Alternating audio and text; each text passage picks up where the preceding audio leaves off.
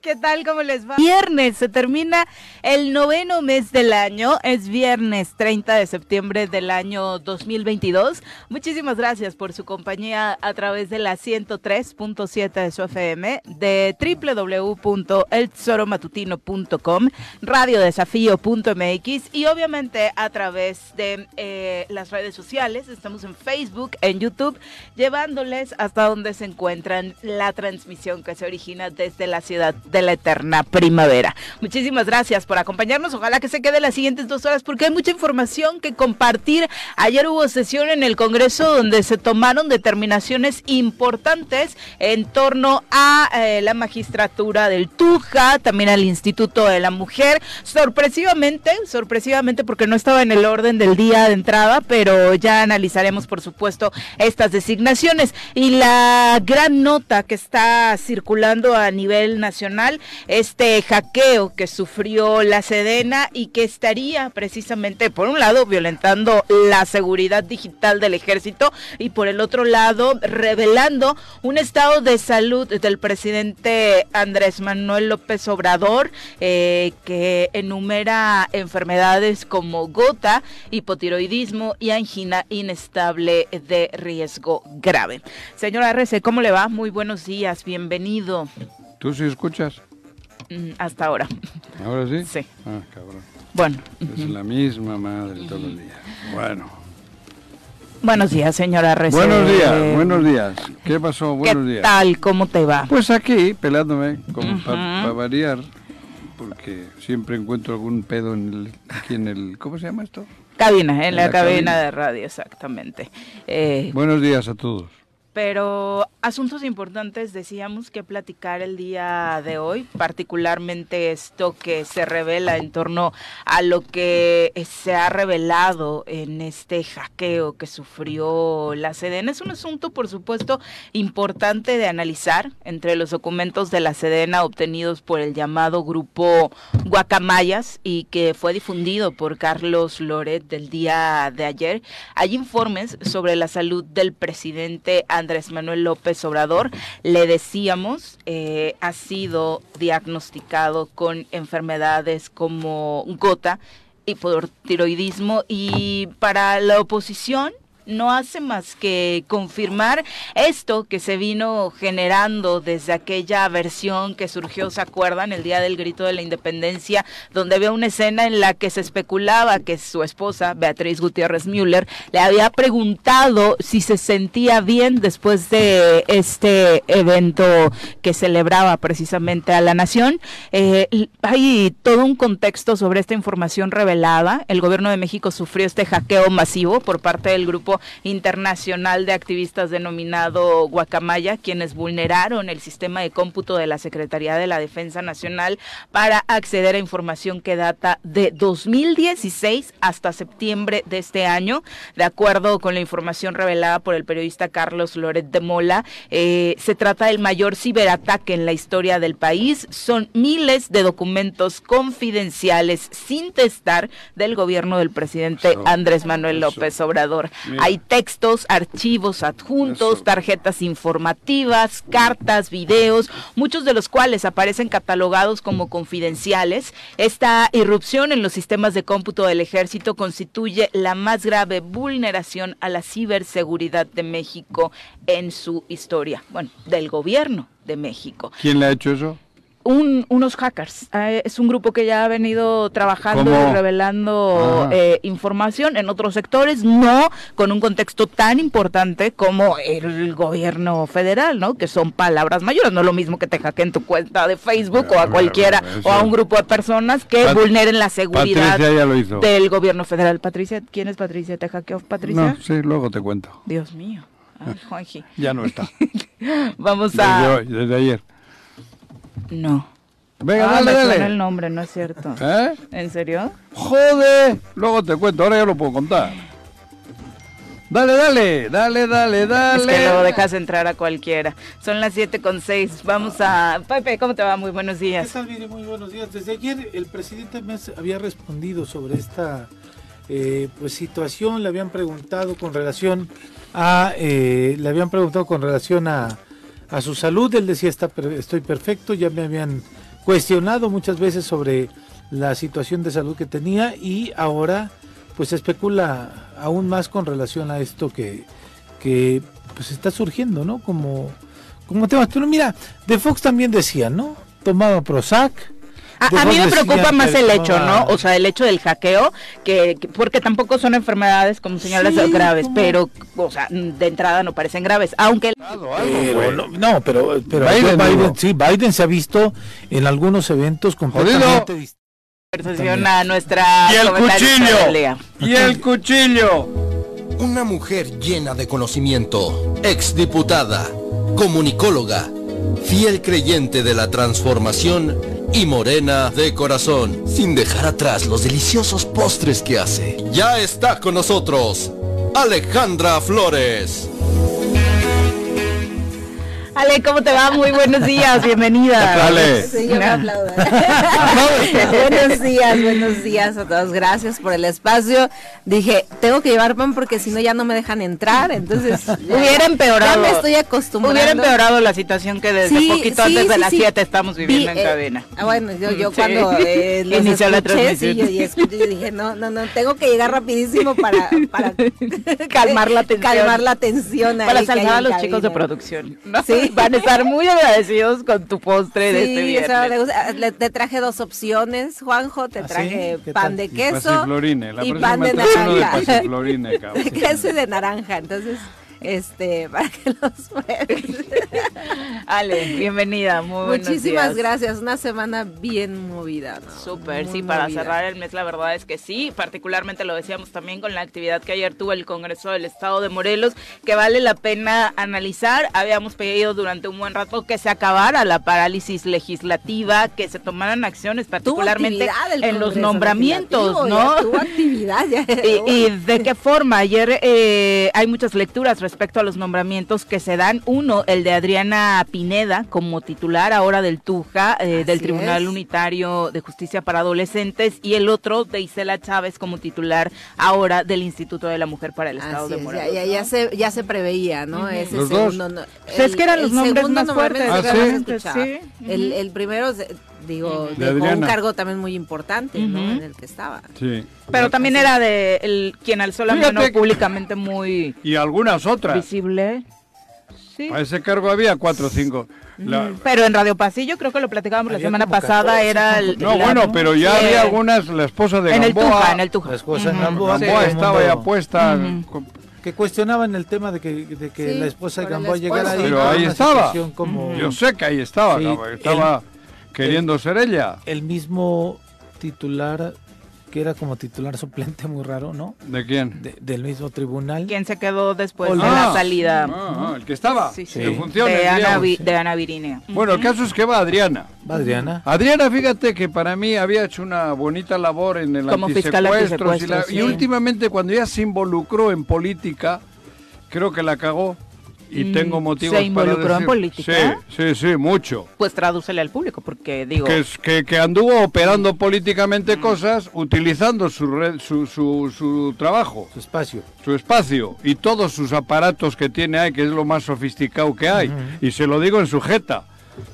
Ahí es donde tuvo que haber tenido un poquito más cuidado y no haberse puesto al servicio de nadie salvo en la lucha antisecuestro, que era lo que venía haciéndolo maravillosamente bien. ¿El servicio de quién se puso según camino, ¿no? ¿Eh? Yo creo que sí se recompuso el tema, o sea, yo creo que en algún momento sí se metió... ¿En qué? Decían que desde Congraco, ¿Eh? bueno, el Pepe... El mismo no, pues estoy diciendo que su trabajo había sido... El mismo Pepe Casas decía que desde Congraco, Adrián, en lugar de hacer un tema de...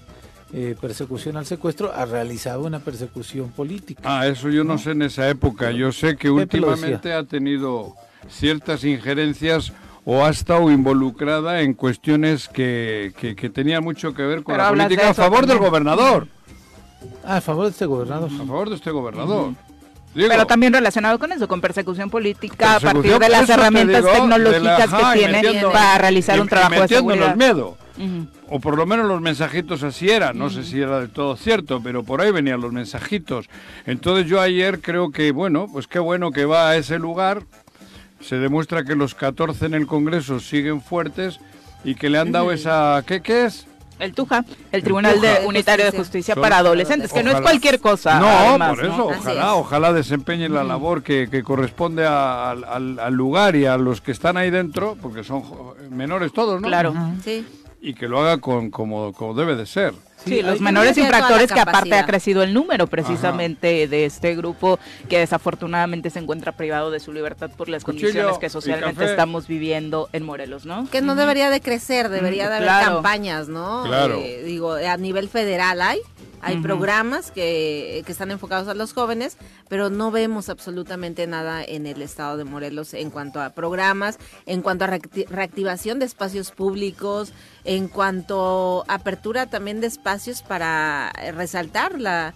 eh, eh, las aptitudes no de los jóvenes. Yo recuerdo que antes sí había que los chavos que se iban a danza que arte que baile o sea muchísimas cosas y hoy no veo absolutamente nada, Nada, ni, ni nada. En el siquiera, trabajo eh, de reinserción, en el tuyo, bueno, no, en ese estuvimos. Con Ana Virinia, la verdad, y de Sí. hecho compartimos aquí el espacio con jóvenes que se estaban reintegrando a la sociedad. La verdad es que ejemplar el trabajo que se estaba haciendo con Ana Virinia y todo su equipo respecto al nos trabajo de fuimos, reintegración con los estuvimos jóvenes. en algunas ocasiones en Sí, el, eh, ahí ¿Sempla? y en el. SEMPLA y, ¿Y en también el penal de mujeres. Eh, bueno, en la sección de mujeres del penal. Sí, Digo, lo mejor sería realizar y tener una política pública muy clara con relación a evitar que los chavos lleguen al centro. Bueno, ¿no? eso Así tiene es, que hacer sí, ella, sí, es Patricia.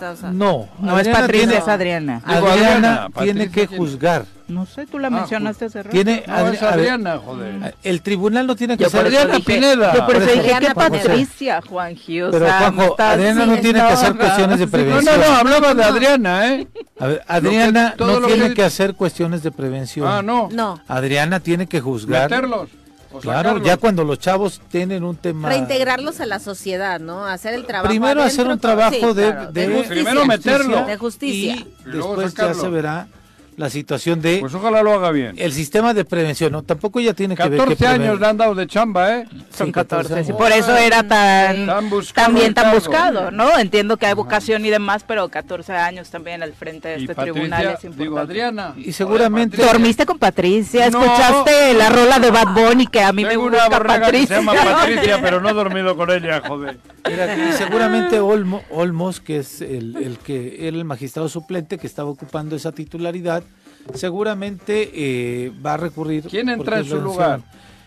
Él, ella entra en lugar de Olmos. Hay que esperar el nombramiento del fiscal ¿Y ese en esa área de... Uriel. Sí, Me parece que directamente tiene... Uriel. sí. Uriel también Se- estará tranquilo hoy. Se habla, se habla de, de Es el una más persona como hoy. Barrero, Barreto, Barreto, sí. Barreto, que es el fiscal metropolitano, quien asumiría la fiscalía esta que ahora ya es fiscalía especializada en delitos de alto de impacto. alto impacto Por sí. eso Ajá. ya no era solo antisecuestro. No, no, delitos de alto impacto Ya Así se metía Un edificio Desde robo. Sí, Sí, y sí. otras cosas. un edificio muy bonito Adriana se llama. Adriana. Tengo ganas de saludarla, Adriana.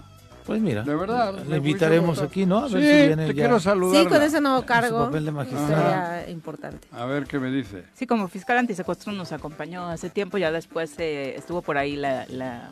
Yo ni la No, conozco. tan abierta Ella la a mí parece que me conoce ¿no? mucho. Pues sí se conocen porque aquí coinciden. Hasta la radiografía creo que tiene. Sí, igual Sí. que la de AMLO, tu angina de pecho Esa, la La detectó. angina al pecho y, y los- el cascabeleo testicular. Bueno, el otro nombra- nombramiento, Isela. Chávez, eh, ha sido cuestionado por un sector de las colectivas feministas precisamente por la forma en la que se dio esta integración del eh, orden del día ayer, ¿no? Eh, que fue sí sorpresivo. que no estaba en el orden del día no el tema del instituto pero yo creo que ya era un tema muy pendiente desde la anterior legislatura que no había salido eh, hay que reconocerlo pero yo creo que ya era importante sacar el tema Urgía, urgía, por supuesto, y el, el tema era eh, pues el caso omiso que se hizo también a esta petición de algunas colectivas y de quienes participaron incluso en la convocatoria en la legislatura anterior de emitir una nueva, ¿no? La Aunque chef legalmente ya era complicado. La chef Sí, quiere ya, ya, probar ya. su producto. sí porque no lo he probado Ándale,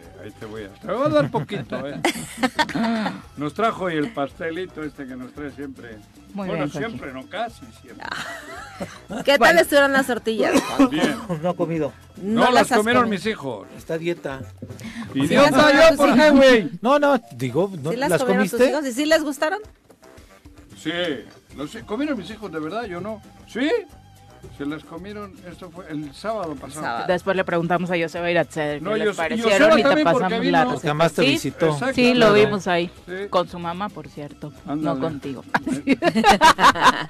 Pero bueno, eh, pues esta situación, ¿no? De, de Isela Chávez, de la Asociación Civil Mujer Nunca Permitas, que estará, eh, pues a partir de ahora, haciéndose cargo de este instituto, instituto de la Mujer, que tiene muchos retos.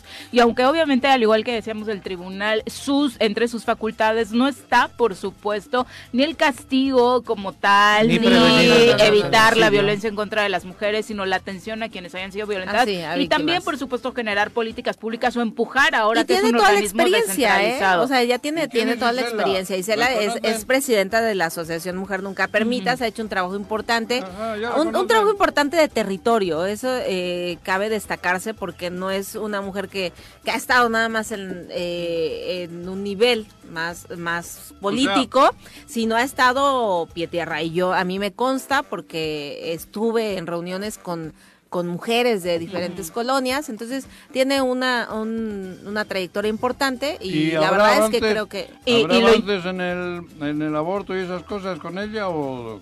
no sé si su perfil sea de empujar esos temas, que ese es otro de los asuntos preocupantes por eh, un perfil más conservador.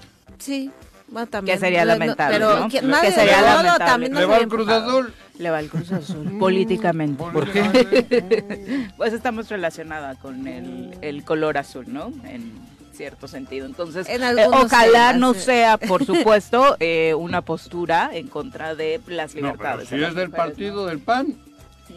Era Militante no es, No, no, no es. Ah, está ok. relacionada, eh, pues, hay nexos familiares precisamente que la unen a este, a este partido, ¿no? Ujú. Pero bueno, son las 7 con 20, ya nos vamos a nuestra primera pausa, regresamos. Muchas gracias y una, por continuar con nosotros y una disculpa por los problemas técnicos de hace unos momentos que ya por acá en redes sociales nos reportaban. Un abrazo fuerte a todos El choro empieza a las están 7 y 10. pendientes No se de la transmisión, el Barto, muchas gracias. No, Espero que ya estés escuchando. ¿Qué impon- eh? Yo Muy sí bien. los escuché bien. ¿Sí? ¿Ah, sí? Sí, yo cuando venía Tú los amiga de En la radio. de producción.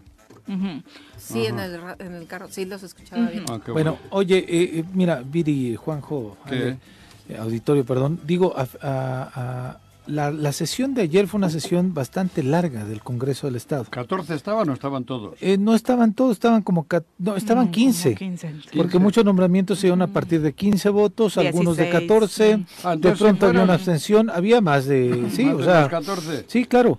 Entonces me parece, ¿Algunos iban a trabajar? Sí. Ah, qué buena noticia, cabrón. algunos no fueron, ¿no? Ah. Puedes estar orgulloso. Tus A mí me 14 parece- fueron a trabajar. Los 14 Jorge. están ahí al pie del Los cañón. 14 en los que La confía los ciegamente. 14. Y que yo ayer o antier casi decíamos, Viri, hasta no ver, no creer. No, algunos, no, no, Claro. están firmes. A mí la verdad es que lo de ayer tampoco es que me haya dejado tan contenta. Con el mejor ¿no? sabor de boca. ¿cuál fue el tema que... el- La forma en la que se incluyen estos asuntos del orden del día y, y este tema del Instituto de la Mujer, ¿no? De que se había estado peleando durante mucho tiempo y de pronto sacarlo sin tomar en cuenta las colectivas. Digo, mínimo a la, ¿no? Yo O también sea, creo que las colectivas también de- se dividieron muchísimo, Viri, no tuvieron una candidata fortalecida, estuvieron entre ellas disputándose muchas cosas y no lograron tampoco, me parece. Pero tómalas en cuenta cuando se va a realizar creo un que si nombramiento. hubieran Pero hecho un trabajo así, de esa manera, créeme que no lo hubieran sacado. Sí, claro, pero además tómalas Yo en cuenta que fue, despu- eh, la votación anterior fue un voto para Patricia Bedoya, un voto para Micaela Bocanegra, un voto para Pero no sé ¿por qué más. hacerlo medio en lo obscurito? O sea, sin no sé si fue en lo nadie. oscurito, pero ¿Cómo no tuvieron tiempo para poder también Ayer no se sabía que iba a darse este Yo sí sabía. O sea, no estaba No, se incluyó en el orden sabía. del día de último No estaba, no, no estaba No, públicamente no. Sabían ustedes No, por sus chismes políticos, pero No, la ciudadanía en general no Hombre, En el sabía. orden del día no estaba. Y las, y colectivas no, sabían, no, sí sabían. No sabían. A mí me parece que tuvieron una ¿Qué es lo que no falta de operación política. No estaba en el orden del día. Efectivamente. No estaba en el orden del día, tiene que Para estar en el orden del día tuvo que haber pasado de salido del ¿eh? tema de la Junta Política de los acuerdos. Por el tema Yo creo del que llegaron a acuerdos, yo creo que llegaron a acuerdos por también por lo del Tuja. ¿No? Y, y ahí fue Moneda de que- cambio. Yo creo que fueron Fue moneda de intercambios cambio, claro. ahí en ese tema y por eso salieron. Ujú. Por eso tuvieron que meter el tema. Ok, va acá, ok, entonces también esto. Claro, y yo creo que por eso. pues, el gobernador que te- tendría otra por ahí, o otro, otra. Claro. Entonces, Ni pues, siquiera sé si el gobernador tendría Sí, otra o yo está sí. contento con Sí, este No, no, no. nombramiento, ¿eh? Había por ahí, había ¿En el ahí. tribunal? No, No, en el no, Instituto no, de la Mujer. Instituto ¿Quién de la era Mujer, la del no. No, el gobierno. te-. ¿Quién? tenía. No, no sé quién, yo no sé quién es la que han elegido, no tampoco sé quién estaba atrás. De la, de, había- si es la misma lista que, que Es esa, ya a conocíamos, partir de ahí se había, Yo con todo respeto no es- había una propuesta, o sea, no se, no se fijó una propuesta de ese lado, que dijeran, que, tuvo- que los apoyáramos de ese lado, no. Isela tuvo 13 votos en la última, le faltaba uno solamente.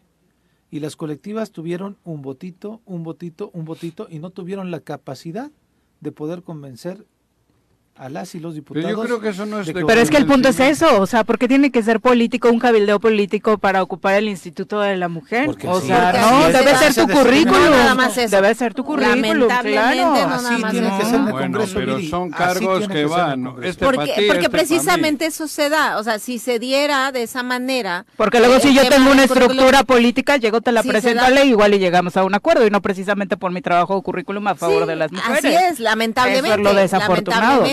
Pero si, si se diera así, pues entonces pasaría con todos lo que pasó con, con las integrantes del colectivo. O sea, que cada quien se iría por su percepción. A fuerza tiene que haber un acuerdo.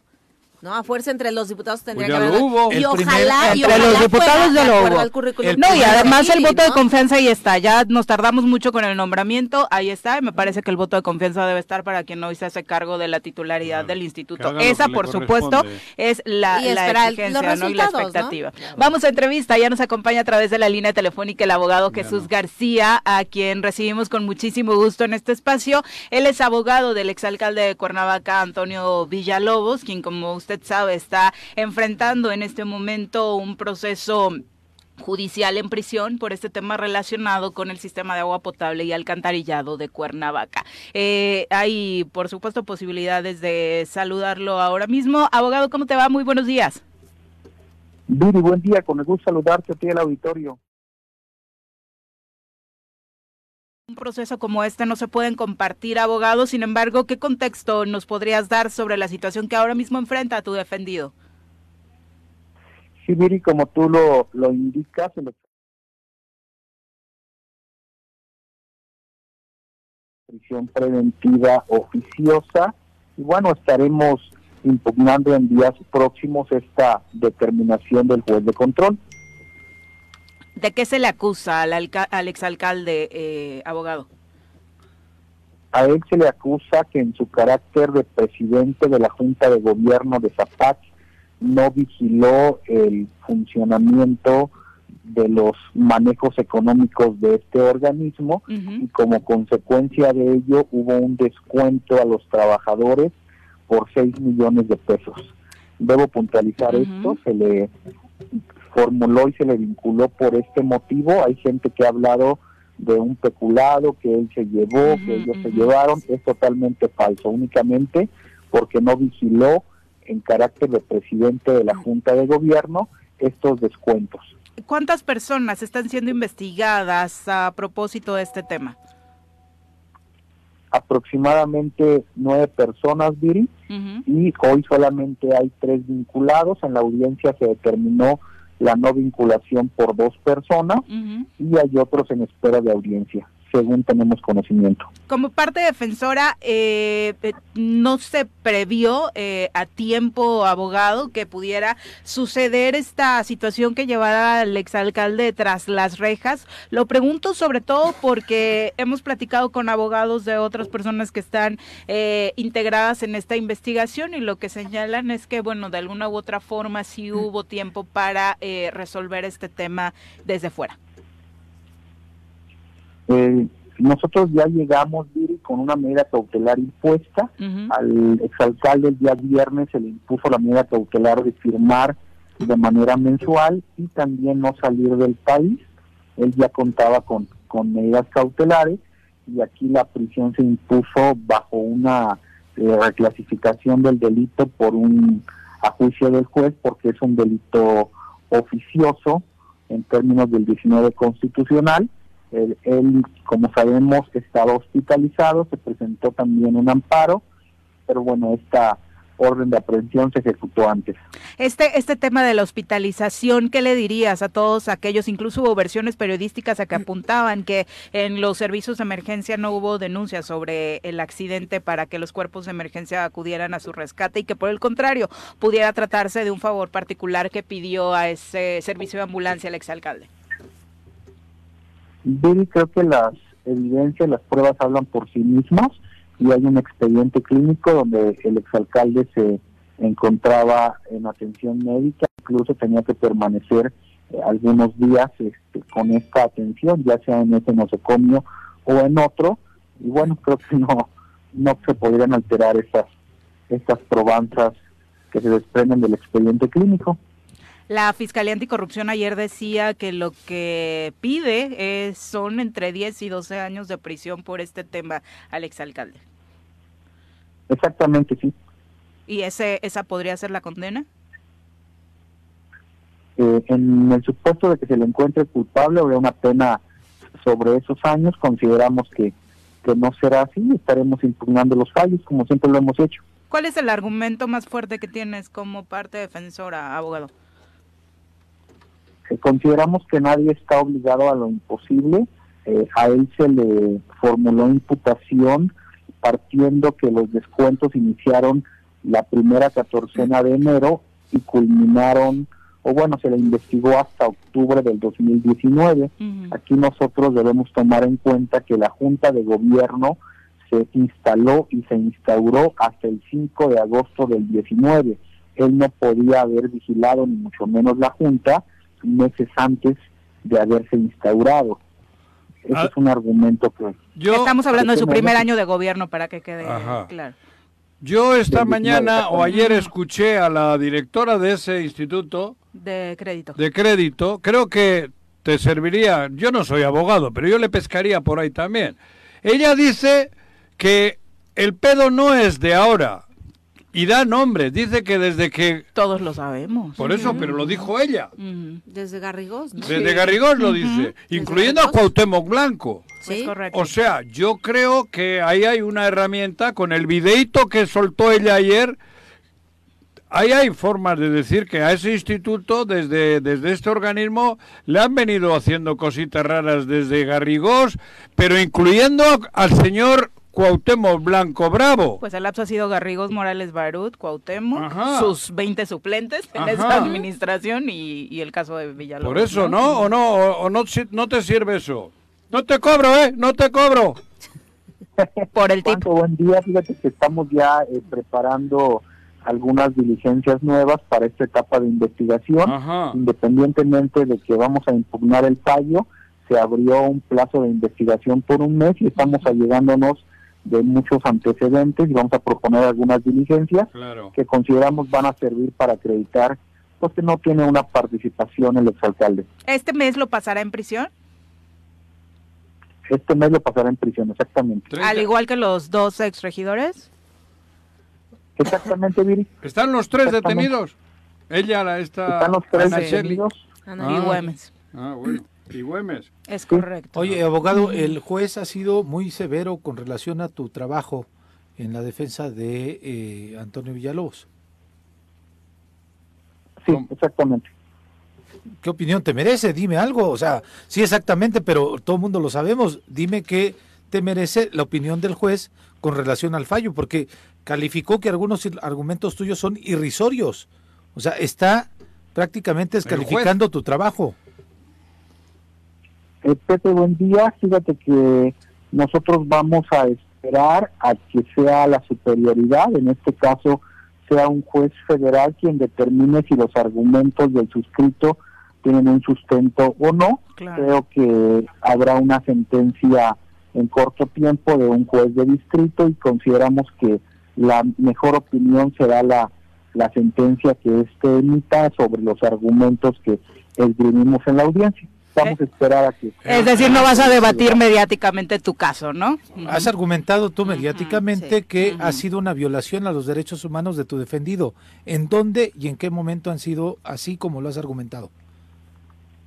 Eh, nosotros hemos comentado de manera muy puntual que la Fiscalía detuvo a, a, mi defendido aproximadamente a la una de la tarde, se le impidió la salida del hospital cuando la orden de aprehensión en contra de él se giró, que según tenemos conocimiento, después de las 8.15. Nosotros terminamos audiencia aproximadamente 8.12, 8.13 y el juez señaló 8.15 para la audiencia de petición de orden de aprehensión. Sin embargo, se le impidió la salida de una a las ocho y fracción, no obstante que él intentó salir del hospital, por ello consideramos que hay una detención ilegal. Ah, en ese periodo de tiempo no, estaba, la orden, de aprehensión. Ah, mira, cuando él estaba en el hospital Morelos. Cuando, estaba en el Morelos Juanjo, había aproximadamente 20 elementos que impedían la salida ah, inmediatamente. Cuando él no tenía una limitante. Mira. ¿Y por qué tenía que salir? Porque ya no estaba enfermo, le habían dado de alta, supongo. No. Primeramente tenía que salir a hacerse unos estudios, no se le permitió. Cuando se percata de esto, bueno, sospechamos que había algo. tú del hospital te puedes ir cuando te, te, te pegue la gana. De salir para pues, para no ser detenido y, se le impidió esta salida. No eso, pero del hospital... A menos que sea algo grave. Pero él estaba... no, no, no, yo de los, a mí en el hospital, por, porque a, mi fuerza no me retiene nadie. Pero pero estaba estaba él requerido a que asistiera de nueva cuenta a una audiencia a las 13 horas. Pero del hospital dejarle salir, que le hayan agarrado fuera. por eso. Digo, cabrón, no. La pregunta era... Sí, rodearon el hospital. ¿Por qué tenía que salir del hospital, abogado? ¿Cómo? ¿A dónde? Que tenía que hacer unos estudios. Tenía, diga él. Ya lo dijo. ya dijo ya lo dijo. Lo dijo ahorita. O como se iba. Tenía que ir a hacerse Lo acaba de decir. O como se iba, o como se iba a casa. ¿En el hospital Morelos no había para hacer esos estudios? ¿Pero qué tiene que ver, Pepe? Yo ahora no te entiendo a ti. Si a mí en el hospital no me retiene nadie aunque me esté muriendo. Exactamente, Juanjo, comparto contigo. Sí, claro, te hacer los estudios Toño se quiso salir del hospital de la 1 a las 8 y la policía no le dejó salir. Eso es Porque aparte no había orden de aprehensión. ¿A la policía qué le importa? No es no son los médicos, fue la policía la que no le dejó salir, ¿no? ¿O cómo es? Es lo que Sí, estaba rodeado del hospital. ¿Y, por qué la policía no le deja salir del hospital? Estoy de acuerdo. Estoy de acuerdo con él. Ah, pues Abogado, finalmente, eh, una de las preguntas que surgen a raíz de esta situación es qué figura juegan los exdirectores de ZAPAC. ¿Están eh, siendo también involucrados en esta investigación? ¿Y por qué, si de pronto para quienes no sabemos del tema parecería obvio que también estuvieran enfrentando a la justicia, no, no están en esa situación? Eh, también están siendo investigados, se determinó una no vinculación por un exdirector que estaba presente en la audiencia. Desconocemos si la fiscalía se va a inconformar o va a consentir esta esa determinación del juez que decretó esta no vinculación. Perfecto, abogado, muchas gracias. Toño está dentro por un mes. Un mes, pero acusado de no vigilancia. De... Eh, Toño está adentro eh, por el tiempo que dure el proceso pero... y está vinculado por ejercicio ilícito del servicio público. Ajá. Pero ahí ya que lo traducías en no ser, ¿no? O sea, eso era eh, primero, ¿no hubo una reclasificación? ¿No cambia el delito? Sí, sí reclasificaron el delito.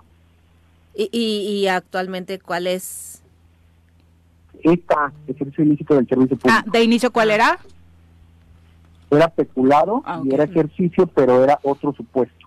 Pero, eh, eh, a ver, ahí no sé, a lo mejor yo soy ignorante en el tema legal, pero eh, reclasifican el delito a un delito grave, pero eh, a partir del 2021 es un delito grave, antes del 2021 no. ¿Es retroactivo? O sea, e, el, tema de la ley se supone que no es retroactivo, ¿no? En perjuicio de alguien. Lo están haciendo retroactivo en este momento. ¿Eso es correcto? O sea, no lo entiendo porque no sé muy bien de leyes, pero mi lógica me dice que y lo que yo conozco del tema, que es poco, que no debe de ser retroactivo en perjuicio de alguien la ley. Eh, yo comparto con, con usted. Aquí la Suprema Corte de Justicia ya se pronunció, ya hubo una jurisprudencia que establece en qué momento empieza la prisión preventiva para estos delitos y determinó que cuando se incorporó en el Código Nacional de Procedimientos Penales, lo que implica para mí que no puede haber esta retroactividad, ya que son hechos del 19, y así lo estaremos planteando a un juez federal. Hay una posibilidad entonces que promuevas un amparo antes de que se cumpla este mes, abogado. De hecho, estaremos promoviendo varios amparos antes de que culmine este mes. Muchas gracias, abogado. Muy buenos días. Sale. Adiós. Abrazo. Saludos, saludos. Son las 7 con El 42. caso, el caso es que hay tres en el bote. Y en De otras personas más investigadas. De hecho, Paco Pero- Santillán lo decía el, el lunes Pero en este espacio relacionado precisamente con la figura del gobernador, ¿no? Cómo se ha hecho, por supuesto, un refuerzo de lo sucedido con estas eh, prestaciones del Instituto de hacer- Crédito no entregadas y con la anterior administración en el no. Congreso del Estado, desde Pero- la, de la 53 legislatura, ¿no? Pero ve, vean, ¿no? Garrigos, Morales Barut, Guau. Cuauhtémoc, Limón, Y. hablaban aquí que a Garrigos le iban a caer 450 mil años de cárcel. Porque había hecho la de Dios. Pero era para quitarle la cantidad. Nadie, nadie. Con Morales Barut había cosas también turbias, supuestamente. Nadie. ¿Para qué te cuento lo de lo del que es el gobernador? Ahí no había turbias. Ahí se chuparon hasta el drenaje. Nadie. Y ahora hay una chica, yo no hablo del alcalde, porque él sabrá lo que han hecho en Zapac. O sea, En Zapac han ocurrido cosas Bárbaras. bárbaras, Terribles. sobre todo con el gobernador siendo alcalde. No ha habido nadie en 3, 6, 9, 12 años, nadie, ha pasado por ninguna cárcel, nadie ha tenido nada. Y, y- y- y aquí lo curioso Y ahora- es que es que el delito se da antes de que ellos asuman por como eso la te digo. junta, No la estaba junta de conformada. gobierno. ¿no? De Zapac. O sea, fue antes. Por eso te digo, ¿no? es probable que Toño, en sus tonterías o en su soberbia o en su tal, haya cometido 450 mil delitos. También puede ser. Claro. Pero en este, que Zapac viene podrido, podrido. Desde hace tanto Es de Desde donde se les hizo más fácil, Por lo ¿no? menos de esos años que hemos mencionado, en la época de, de este que es el gobernador, la madre de Dios, le pusieron una chinga monumental al Zapac en todos los sentidos. No hay nadie detenido, creo yo, o estoy mal. En No. estos 12 No años está no, bien. nadie- No. ni uno. Sí, Lo de Garrigós era, era, era como campaña, ¿no? Vamos a meterle a Garrigós a la cárcel. Todo el mundo. Garrigós anda tan campante haciendo campaña Está electoral. Está haciendo pue- puebleando. Nunca. Probablemente es que no tenga nada, pero Mor- Cuernavaca está jodidísima. Así es. Ahí no hace falta que nos digan. sabes que no, que no el pregunté? hecho mierda. Esta denuncia, ¿por quién fue presentada? Instituto de Crédito. Por el mismo instituto. Sí, quien da ¿Y la por ¿Por qué qué no versión. se va? ¿Y por qué no, ah, eh, por qué no En se va en el 2019 tema ella- retroactivo? O sea, ella- porque- Eso- Sí, ella misma lo sabe, ¿no? Ella lo No, dijo. no, Ajá, porque Pero bueno, no ya estamos atrasaditos. Son las 7 con 45, tenemos pausa. Ayer me nu- 7 con 47 de la mañana, muchas gracias por continuar con nosotros. Hoy 30 de septiembre eh, hay celebración importante también Sí. para cerrar el mes patrio. Estamos, por supuesto, Ay, ¿qué se Hoy precisamente cerrando este mes en el que hemos dedicado, por supuesto, una festividad importante para la patrio. independencia, la consumación de la independencia y hoy cerramos con el natalicio de José María Morelos y Pavón, un nombre, eh, pues nuestro estado lleva lleva su nombre nada Pero más y nada Morelia, menos, ¿no? exactamente el siervo de la nación que nació precisamente hoy. 30 de septiembre de 1765. Así que bueno, esta, este cierre también, por supuesto, es importante para, particularmente para los morelenses que en muchos puntos, en muchos poblados, tienen eh, festividades bastante fuertes. Algunos dirán que soy medio loco. Este estado se debería de llamar Zapata. Desde 2003 llevas esa campaña, Juanjín, no te han hecho caso. Pero Joder, bueno, cabrón. Pero Y vamos a Pero saludar con Morelia y muchísimo Morelos, gusto. Que sea Morelia y Morelos. Ah, tú le vas a cambiar los nombres ¿Por a los no, estados de todo el país, le quitas eh, Este a Morelos, Morelos, te lo llevas. Zapata. Bueno, La vámonos hostia. con el que sí Déjame sabe de historia, Cuauhtémoc, don Pepe déjame Iturriaga. sustituto tuyo un- un- Repasando el pasado con el maestro José Iturriaga de la Fuente en el Choro Matutino. Pepe, ¿cómo te va? Muy buenos días. Muy bien, Viri, mucho gusto aquí escuchando ¿Qué opinas de la propuesta de Juanji? eh, muy muy eh, acertada si hubiera sido hace 50 o, se, o 100 años. Andas atrasadón, Juanji, andas Sí. atrasadón. Este, ahorita pues ya es, ya es imposible a estas ¿Por qué? Porque ya está arraigado. Imagínate que a los de Morelia eh, les quites el nombre de Morelia. No, y pero les es que él nació ahí. Sí, claro, no, no, por eso te digo que tienes razón, pero, pero, pero fuera de tiempo, hubieras vivido hace 100 años, hubiera sido excelente. Le faltó un propuesta. Sí. Entonces ya no digo más. A estas alturas ya es muy difícil quitar el... ¿Qué tendría que el ocurrir? arraigo. ¿Qué tendría que ocurrir? Un decreto presidencial, ¿no? No No. sé, ¿Cómo se hace eso? Eh, No, no se podría. Ya el, el eh, No es como si a los pañuelos desechables les quieres quitar el nombre y que la gente no les diga Kleenex, pues ya eso está arraigado Es, es completamente. un caso también aquí Sí, sucedió que le pongas en papel de baño en lugar de... Cuernavaca, Juanjo, de que le querían cambiar el nombre a la avenida Díaz Ordaz. Sí, claro. Ah, sí, esa, esa avenida La de las víctimas, sí. pusieron Sí. una placa. Por las víctimas. Querían Por víctimas. Y, y, y los mismos pobladores de- del poblado de Capancingo Bueno. impidieron que... Si que hacemos una campaña... acá, que- o en el centro, Por todo lo de que la, la implica. calle Hernán Cortés. Ese- ah, sí, ver, todas las de los conquistadores. Bueno, las de la época de la conquista. Claro. Bueno, pero sí lograron quitar a la estatua de Hernán Cortés que puso Giles ahí en, en, en, en la colonia Cortés. Bueno, pero eso, yo no tengo nada en contra de Morelos, Cortés, todo lo ajá. contrario. Pero Mi Morelos, colonia. yo creo que debía de llevar el nombre el estado donde él nació y la capital. Así debió haber sido, Eso, Juanjo, eso. pero pero cuando se decidió el nombre de Morelos eh, hacia 1869, pues desgraciadamente... Bueno, pero todavía no existía Zapata. Exactamente. Eh, entonces cuando nace, cuando eh, más que cuando nace, cuando brilla Zapata Ajá, y nos deja su huella, pues ya Morelos llevaba eh, que son 30, casi medio siglo de llamarse así el estado. Hoy vas a la... y te cambias hasta el apellido si quieres. Eh, no, pues ya hasta el sexo. Ta- mira, también, cabrón. Ya que andas de antojado, Juanji. Pues la culpa la tuvo Benito Juárez, ¿no? Este, Pepe. Este, pues no es culpa, en realidad no había nacido Zapata. Claro. Eh, Entonces, realmente, eh, si ahora partiéramos de cero, bueno, Morelos es importantísimo, pero que- pero lo, lo ideal hubiera sido que su estado de Michoacán llevara su nombre Claro. y el nuestro el de Zapata, pero no fue así Va. y, y en la historia eh, eh, pues no hay el hubiera, eh, como en la política Bueno. dicen también, sino lo que es. ¿Cuál es el tema hoy, Si querido Pepe? gobernador lo Yo posible. ya le quitamos Morelos, el tema, creo. Morelos, Morelos. no, precisamente Morelos, sí. Y la trascendencia de Morelos en el estado de Morelos, justamente. Y en el país ha En trascendido fronteras, no, eh, sí. de- por supuesto que sí. Bueno, desde luego que eh, eh, a eso quiero dedicar esta, esta intervención, sobre todo destacando eh, la grandeza de Morelos eh, en comparación con otros grandes, sobre todo con Hidalgo, que fue también extraordinario, pues el iniciador de la independencia, pero eh, no era un buen militar. Esto es lo que quiero destacar.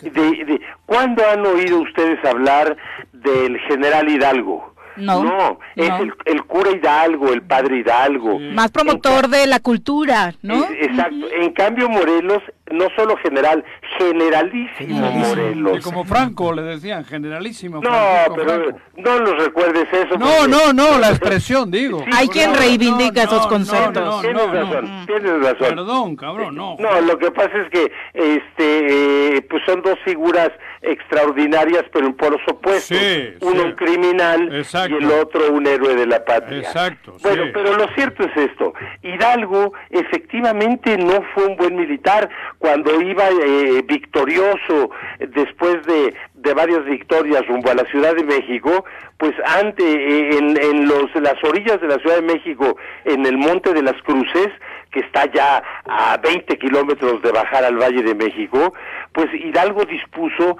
que se diera marcha atrás y no quiso tomar la Ciudad de México. Ese fue un error gigantesco militar y luego tuvo otros, bueno, hasta la derrota de Puente de Calderón. Es decir, y la campaña de Hidalgo es eh, grandiosa eh, desde el punto de vista político, independentista, pero militar fue básicamente de fracasos.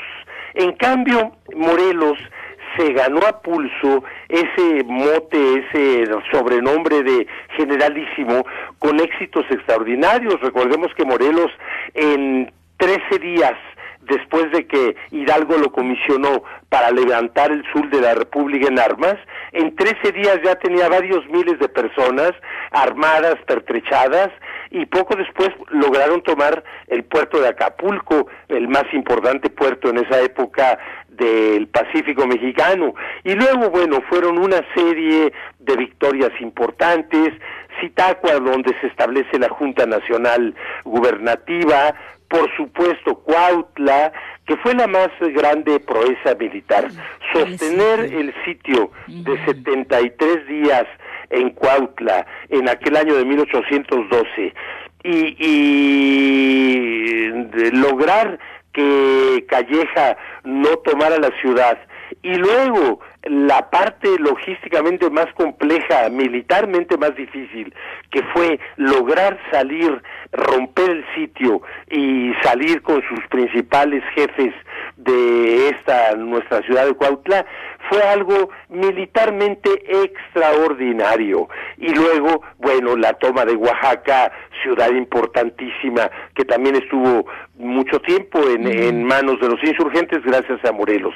Entonces, esto es importante porque estamos hablando de dos sacerdotes que no tenían ninguna preparación militar, Hidalgo y Morelos.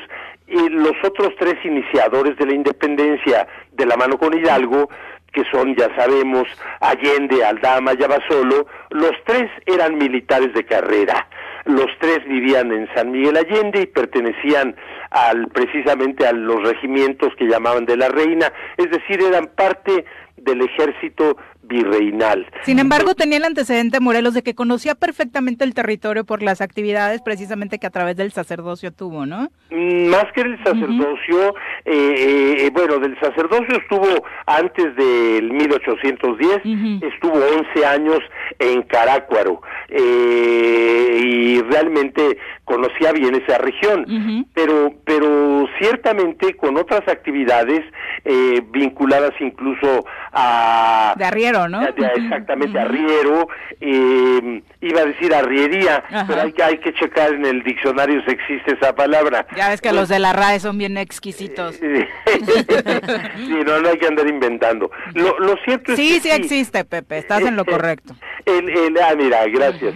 Ya lo checaste, eres Ya, rapidísima ya, ya.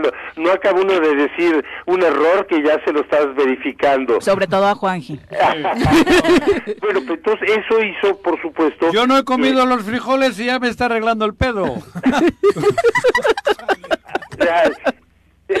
A ver, mi, mi querida Viri, Alejandra, Pepe, este, vamos a, a- a- a acabar, a redondear esto. Con seriedad. Bueno, redondeando nada más el que en, en esas varias campañas militares que tuvo Morelos, sucedieron precisamente debido a él eh, eventos de la mayor trascendencia, como fueron, por supuesto, el Congreso de Anáhuac o de Chilpancingo, eh, donde eh, emite eh, Morelos, da a conocer su documento trascendente histórico, Sentimientos de la Nación. Y luego, en 1814, pues la primera constitución después de, de que se declara la independencia de México, que fue la constitución de Apatzingán, ya lo dijimos en el 14. Entonces, estamos ante un personaje extraordinario, se dice que Napoleón dijo, denme eh, tres Morelos y tomo Europa completa. ¿Fue real o es un mito, Pepe? Eh, eh, es un mito repetido, bueno, me debo corregir, es una frase repetidísima, pero no está corroborado si fue real o no fue real, pero como es un, eh, una frase que viene desde aquellas épocas del siglo XIX, pues no sabemos si, si el invento fue entonces o fue realidad. Aún siendo invento, pues habla de que desde el siglo XIX Se le reconocía. ya había ese reconocimiento tocayo en efecto. Entonces, este, ciertamente es el personaje más importante de los insurgentes desde el punto de vista militar.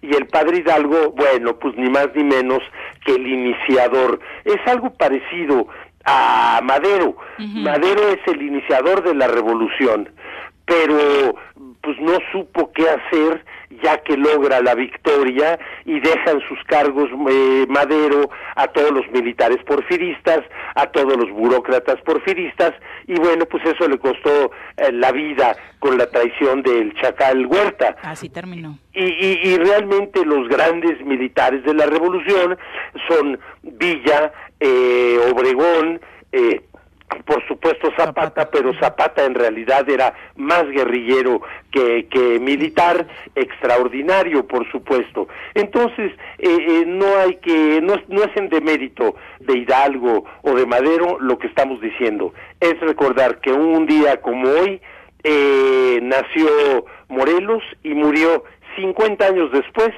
Muy fusi- joven. fusilado, pues sí, fusilado en San Cristóbal de Catepec. Ahí San Cristóbal de Catepec está un poquito al norte de la villa de Guadalupe, eh, al norte de la Ciudad de México, pero ya en los ya dentro del estado. Que también es Ecatepec de Morelos, ¿no? Por esa razón. De hecho, ya no le dicen. San Cristóbal de Catepec, sino Ecatepec de Morelos. Exacto. Es como San Bartolo Naucalpan, que ya hoy es Naucalpan de Juárez.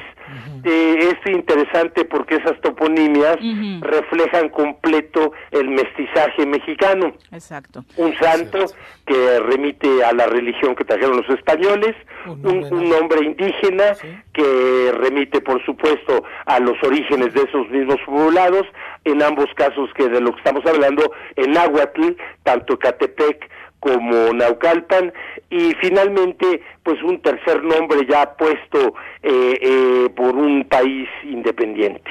Muchas gracias por este repaso histórico, mi querido Pepe. Muy buenos días. Gracias, Viri. Nada más te- te- les digo rápidamente que de el próximo jueves, que va a ser jueves 6 de octubre, eh, jueves 6 a las 6 de la tarde, en el Museo Soriano, voy a dar una charla que se llama eh, Morelos, pero no habla del prócer, sino del Estado. Ah, qué interesante. Morelos Epicentro Internacional.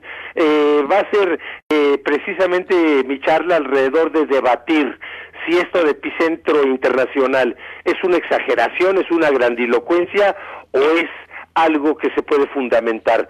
En el Museo Soriano, eh, el jueves 6 a las 6. Qué interesante, Pepe. Por Muy ahí nos bien. vemos. Muchas gracias No por la habrá mezcal. invitación. gusto. No Un abrazo mezcal. para todos. Como siempre, No habrá mezcal. Como Eh, Si, siempre. no- si nos dejan.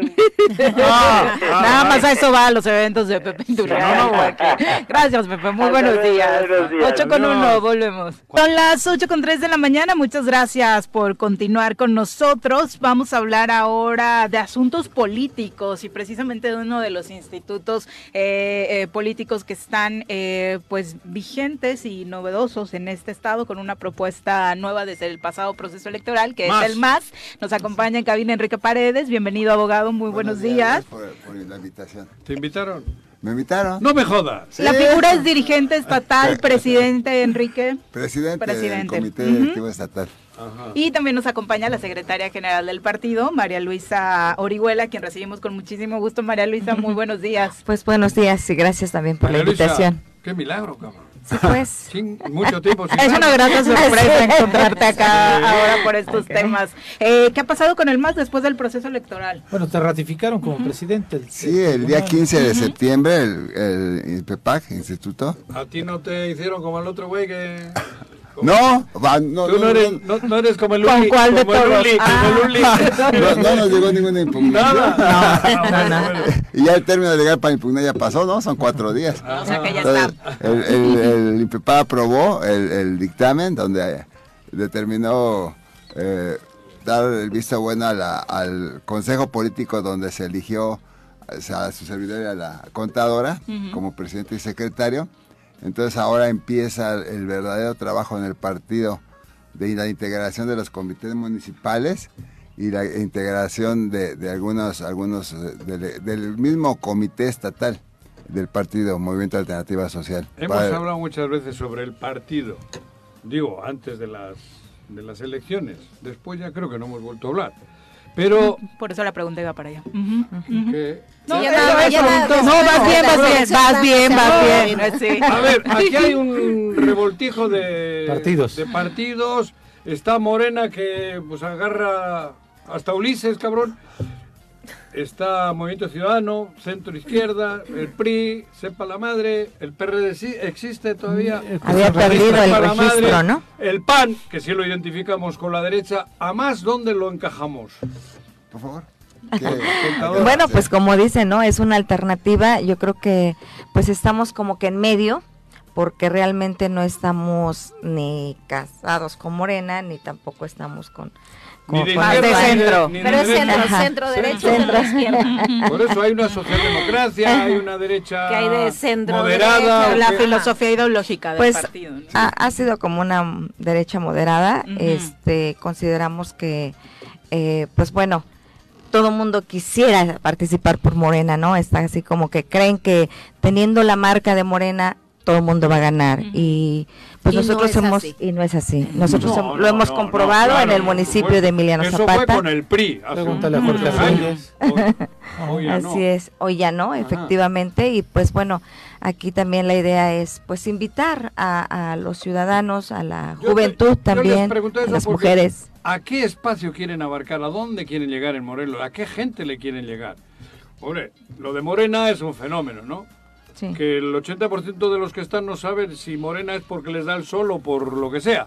Pero ustedes, ¿a qué mercado le quieren llegar? Si así se le puede llamar a- a- el día de la votación. Bueno, te puedo, te puedo decir que nosotros en la pasada elección tuvimos, eh, conseguimos nueve regidores y regidoras en algunos municipios de Cuernavaca, de Morelos, perdón, y la mayoría de- del perfil que, que- que lograron esa posición fue, fueron ciudadanos. O sea, por ejemplo, la regidora de Cuernavaca, Wendy Salinas, que es una ciudadana de la comunidad indígena. Sin de- de- antecedentes, diríamos. Sí, sin Partidistas. antecedentes. Ujú. políticos o Y partidistas. hasta ahorita hemos observado el trabajo que han llevado a cabo ellos y hemos visto que, que han hecho bien, han hecho buen trabajo. No podemos, no podemos eh, este, quejarnos de ellos. Pero ahorita lo que nosotros pretendemos sobre todo es conformar una fuerza política que sea para los ciudadanos. Quizás sea algo de coba, ¿no? Porque todos los, los partidos Claro. políticos Traen después de que se crea sí. Morena empiezan a decir, no, pues que Morena es el partido de los ciudadanos. Nosotros también pretendemos ser el partido de los ciudadanos. Pero estamos trabajando sobre ese tema. Nuestros perfiles que estamos eso- buscando es de ser ciudadanos. Pero ¿por qué quererles a ustedes? Con tanto rollo ya que hay en el mundo, cabrón, yo no sé ya ni a quién irle. Por la calidad de los... pr- Primero, por, porque nosotros no, no tenemos eh, antecedentes malos en el Estado, ni la Negativo, contaba ni yo. No tenemos antecedentes negativos. Entonces yo creo que eh, la disidencia no tiene antecedentes negativos y hasta ahorita los postulados por el partido no han se conducido en forma deshonesta. Ya es un buen primer Es- paso, es, ¿no? Es un primer paso. Y ahora eh, eh, eh, empezar a, a integrar nuestros comités municipales con la misma gente de la región sin que sea impositivo. ¿No los tienen? Eh, sí, tenemos, ya, sí los tenemos, ¿no? pero queremos confirmarlos. Ajá. ¿Qué es el proceso en el que están ahora ahorita. mismo? ¿Cuál es la es. invitación, María Luisa? Pues precisamente invitar a los ciudadanos que tengan intenciones, pero sobre todo... ¿En Zapata de- están en- fuertes? Digo, pregunto. Pues de alguna manera, eh, pues es lo que, perdón, conformó al partido del MAS. Ajá. Zapata, Xochitepec fue, fueron fundamentales para Ajá. que el MAS tuviera el registro. En, esta, Entonces, en esta lógica, perdón este que, que interrumpa, en esta lógica ciudadana y de opciones veíamos 23 partidos políticos en el proceso electoral pasado, terrible, verdaderamente terrible. ¿no? Eh, ustedes tienen la fortuna de que la gente confió, les dio la oportunidad de conservar su registro, Salvaron. sí, en esta, en este próximo, quizás muy temprano, pero este proceso electoral que viene, ¿participarán solos o irán en alianza con alguien? Bueno, yo creo Porque que ahora sí pueden ya. Sí, ya Ya hacer pueden. alianzas. Yo creo que te- no, no podemos hacer una alianza total. Sí estamos en posibilidades de hacerlo. Pero yo creo que para eso tenemos que, que conocer cada región de los municipios y distritos electorales para ver si nuestros candidatos que vamos a tener tienen la suficiente fuerza como para competir en una elección. Y si no, tendremos que buscar algunas Alianzas. alianzas, pero no, no una, no una alianza total. Eso no lo podemos hacer. Yo, yo creo que la- las alianzas deberían de darse de acuerdo, bueno, es una uto- utopía a lo mejor, de acuerdo a las ideologías de cada partido, ¿no? Eh, lamentablemente no se ha dado, bueno, ahí está eh, la alianza o coalición de Va por México. Va y- PAN y PRD. O sea, de- que no tiene nada que ver las Nada. ideologías, ¿no? Y de repente Supuestamente. cuando, Morena cuando, y bueno, PES. cuando llegan Bueno, eh, la ya de hay una Morena y ruptura, PES. ya hay una ruptura, por ejemplo, Esa Morena y, y PES que llegan y hay una ideología totalmente diferente, entonces ya no vas con las mismas causas. Ahí están Sí, varios sí. temas muy específicos que sí llegan en alianza y uno siempre se cuelga de otro, siempre así. Entonces, Bueno, pero el caso de Morena ve. por eso te No digo, no uno se que se de otro. que- que se hagan- pero- que hagan alianzas con otros. ideología de este Avísale a Andrés partido, Manuel, la ideología de este verde. partido del PES es totalmente contraria a la de Morena. Entonces, aquí en este, por eso es que es muy importante lo que preguntaba Juanjo al inicio, de cuál es la ideología de, del MAS, para también ahí decidir con quiénes van a hacer alianza y que también coincidan en esa, en esa ideología, ¿no? Yo, yo creo que las alianzas son importantes porque lo vemos, vemos las luchas ahorita, por ejemplo, en el, en el Congreso de la Unión. O sea, Andrés Manuel López Obrador es el presidente de la República, tiene el partido mayoritario, pero solo a Morena no le alcanza para hacer ningún acuerdo político Claro. ni jurídico. Entonces, esa alianza para, para el partido del poder es necesaria. Y para los partidos que vamos en formación, pues también sería necesaria, pero sin descuidar de que los votos se pueden ir para el partido grande y nosotros nos quedaríamos Yo sin creo votos. que esas alianzas deberían de ser después de la elección. Primero cada uno debería de ir con lo suyo. Ella después para Y luego tener gobernabilidad. para gobernar en exacto. los municipios y en el gobierno y en el... Y Bueno, que, y que para- ellos estuvieron a nada de tener una representación en el En el Congreso. Congreso, La tuvimos, sí, pero se pero se cayó. Sí. Exacto. Como Sí. que Estuvimos, nos estuvimos. juntamos La verdad es que entraba, o En las dos, impugnaciones. con Alejandra y. Ana Berta, Alejandra Berta. Garo, claro. exalcaldesa, O sea, estuvimos, o sea, alcaldesa. si- Sí, se cayó. Ale, pues nos Metetela del volcán. nosotros, Sí. Andábamos No ahí. me digas. Ahí estábamos. O sea, nosotros ¿Y ahora acá- de qué lado estarías? ¿De los 14 o de los otros? A ver, Pues, eh, eh, Con el de- gobernador, tú eres de- muy de- amigo de- gobernador. de- cabrón. depen- depende. Ah, la- la Eres amigo del gobernador. Eres muy eh, amigo. Fuertes declaraciones. Ustedes, lo han notado, ¿no? ¿Qué les puedo decir? Ustedes lo han notado. Este, Bueno. En ese sentido, eh, son necesarias las alianzas. Sí, sí, no decimos que no lo vamos a hacer, sí lo vamos a hacer, pero, pero consciente, consciente. Y aparte de eso, tenemos que vislumbrar que nosotros como partido político o sea, alcanzamos el umbral del 3% y constitucionalmente teníamos derecho a una diputación plurinominal. Claro. Que no había, pues no había, ¿no? No había para todos, no, no alcanzó por la reforma electoral. Pero- Finalmente, la invitación para la conformación de los comités municipales, quienes estén interesados, cómo se acercan, ustedes van a estar visitando los diferentes municipios. Vamos a estar visitando los diferentes municipios con quienes ya tuvimos acercamiento, como decía el licenciado Paredes, confirmar que continúen con nosotros. ¿verdad? Y hacer más extensiva también la, la invitación. Perfecto, pues muchísimas Hay un gracias por amigo acompañarnos. Que dice aquí, el MAS se fundó con los principios del PRI. Los tenemos que cambiar. Nos salimos del PRI y el PRI no se salió de nosotros. ¿Digo el nombre? Sí, sí, pues. No, es que es No, WhatsApp. no, No. pues no te di, no te dio Ah, permiso, privado. Juanqui, sí. O mejor Las fuentes no, se revelan. Mejor ma- manda la captura de pantalla Sí. y publica en el show. es capaz, no le des ideas. Vámonos a una pausa, Muchas regresamos gracias por. Gracias. 16 de la mañana, gracias por continuar con nosotros. Paco Carzu, María Félix Flores, Miguel Ángel M, también para Vicky Jarquín, Chacho Matar, Pati Delgado. Ladislao. Sotelo, Lupita Ramírez, Micaela Bocanegra. Arnaldo Pozas. Un abrazo, muchas gracias por acompañarnos Saludos, esta mañana y damos continuidad, por supuesto, a nuestra ronda de entrevistas el día de hoy para hablar, por supuesto, un tema que siempre es importante en este espacio, el tema de las mujeres eh, y las políticas públicas a favor de este sector de la sociedad, particularmente hoy hablando de Cuernavaca, nos acompaña en cabina Lorena Castillo, titular del Instituto de la Mujer del municipio. Bienvenida, muy buenos días, Lorena. Gracias, Viri. Nuevamente reitero mi gratitud por este espacio. Hola, Pepe, muy buenos días. Juanjo, eh? Alejandra, muy buenos días. Oye, pues eh, hay mucho que hacer, ¿no? Sería la conclusión después de lo que platicábamos justo en, en el corte comercial. Mucho que hacer y Mm. muy poco tiempo. Es increíble, pero ya estamos prácticamente cerrando el año. En el, por entrar al mes 10, yo cada día me, me presiono para que pueda cumplir con lo que hemos programado y que se pueda evaluar. Creo que es lo fundamental, porque puedo venir y hablar y decirles, y de hecho así ha sido, ¿no? Les he compartido. Si haces eso solo, vas para gobernadora en chinga. Es una Hablar y característica. hablar y hablar. Hablar, hablar, hablar. y Y la foto, ¿no? También es bien importante, Ah, digo. muy importante, Muy. Importante. Al. Tú, tú Fíjate. hablas lo que haces, no lo Sí. que...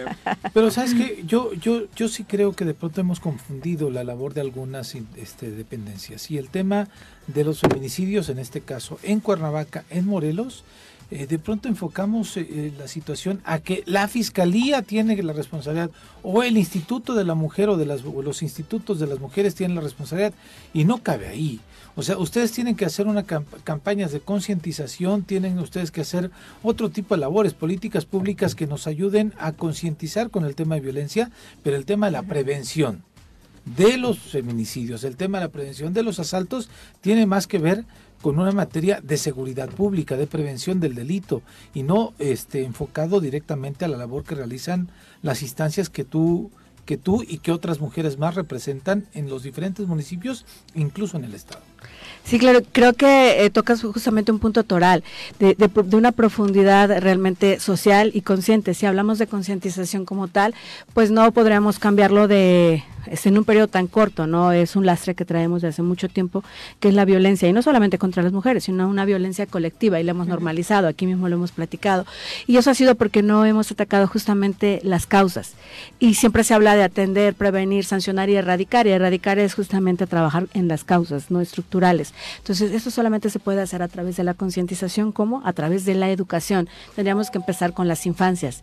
Y hoy, que, que no es algo nuevo, por supuesto, pero le estamos, este, estamos apostando y trabajando mucho a estar con las infancias. Entonces, estamos uno de los, y trabajar los tipos de violencias con las niñas, los niños, pero también con padres, madres y cuidadores y cuidadoras, así como docentes. Es una triada, no claro. puedes trabajar de manera aislada o estaremos simulando, ¿no?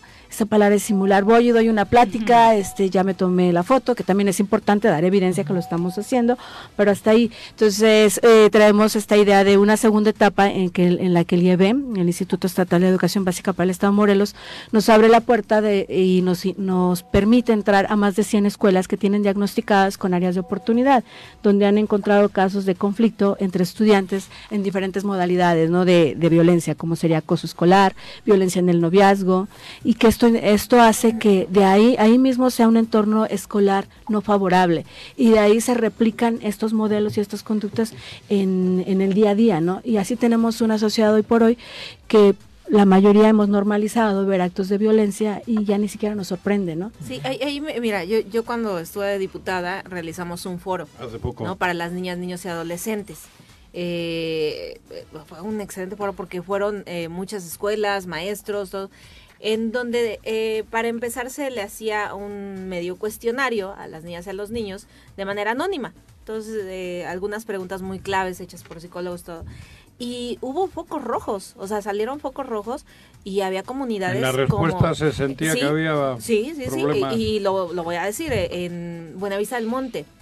Eh, muy focalizado. O sea, ahí viene qué color o sea, todo, se identificaba ¿no? bien Se identificaba el muy bien de... dónde estaban. No, no era un caso, sino sí, era una... Sí, una generalidad una de pandemia. muchas niñas, niños.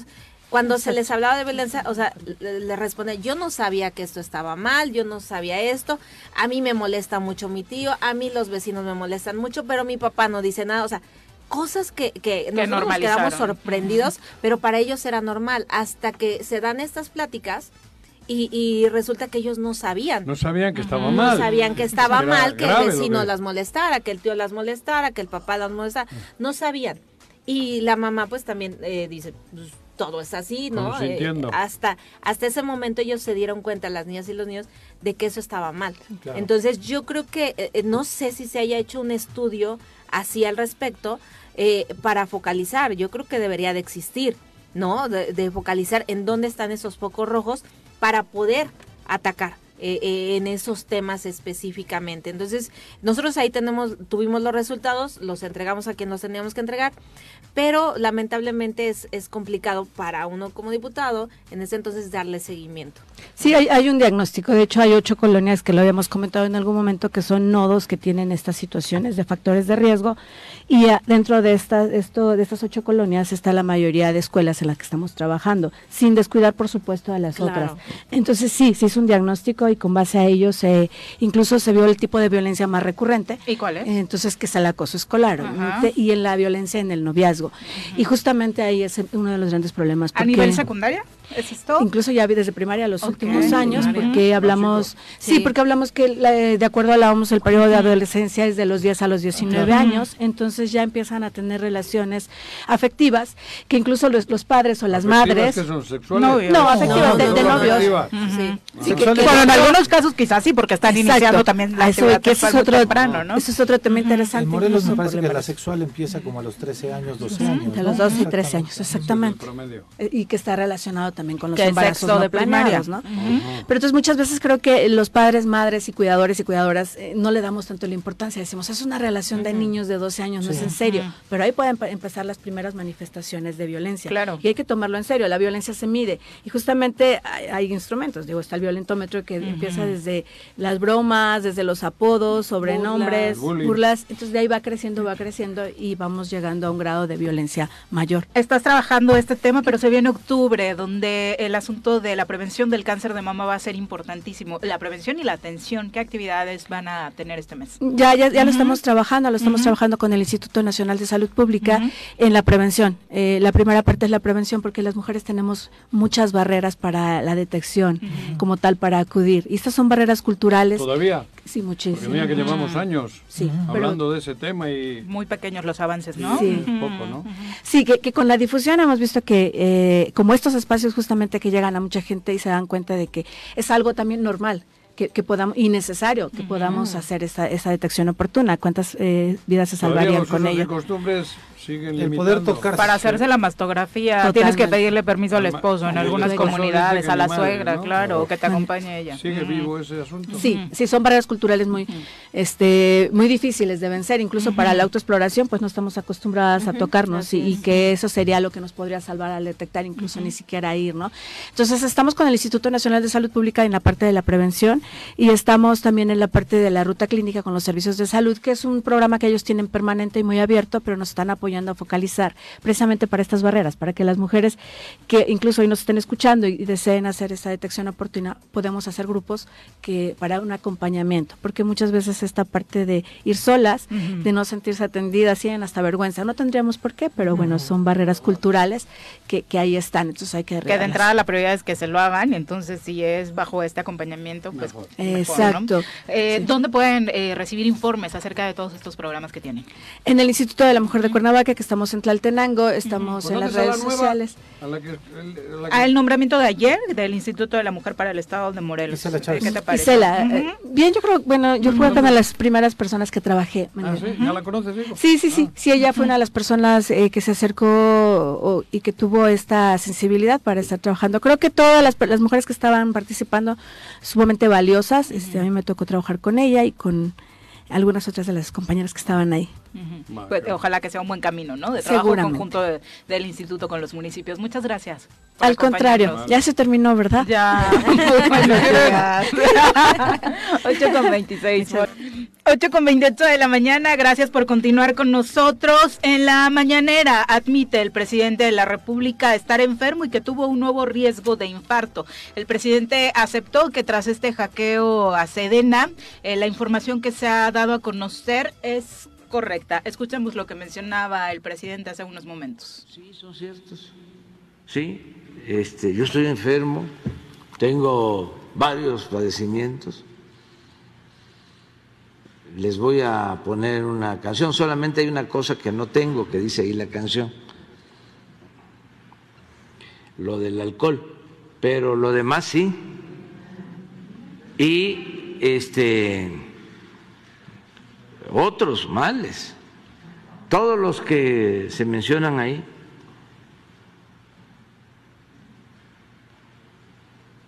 ¿por qué no pones a Chicoche? Eh, es una canción porque Chicoche quería este, entrar al ejército y lo cepillaron porque según la canción tenía muchos padecimientos. A ver, ponla. Bueno, ya no vamos a dejar la canción porque luego nos cortan la transmisión por derechos, pero eh, ahí está el, el ¿Cuál tema de la, la crisis.